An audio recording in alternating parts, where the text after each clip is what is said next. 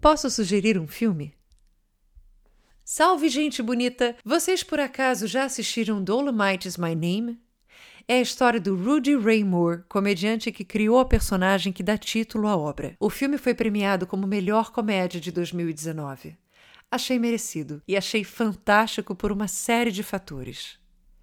Ele teve uma trajetória muito impressionante.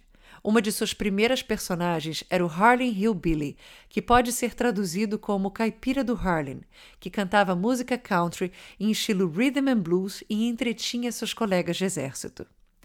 Mas o filme se concentra no nascimento dos seus discos e o primeiro filme. É lógico que eu já quero assistir todos.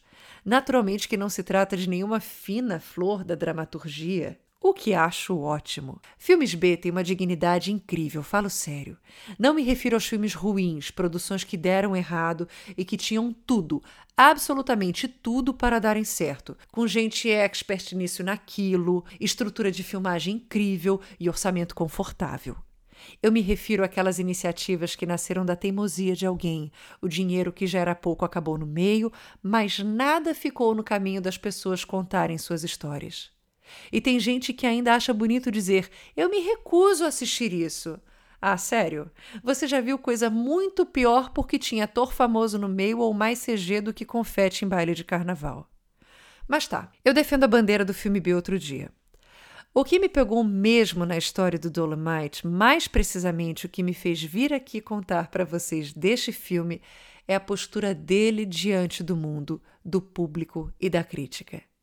Foram todas as portas na cara dele, mas ele fez seus próprios caminhos, criou seu estilo e sua personagem, gravou e vendeu seus álbuns, e não foi diferente com seu filme.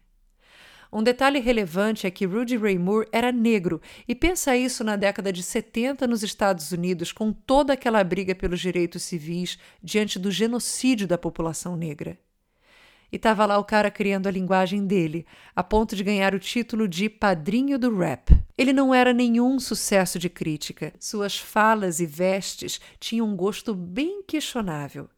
Mas ele não deixou que nada disso calasse ou parasse, porque havia algo que ele entregava ao público que todos amavam.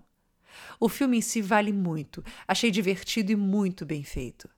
Mas não deixa de ser uma aula sobre sabermos quem somos e crescer neste processo.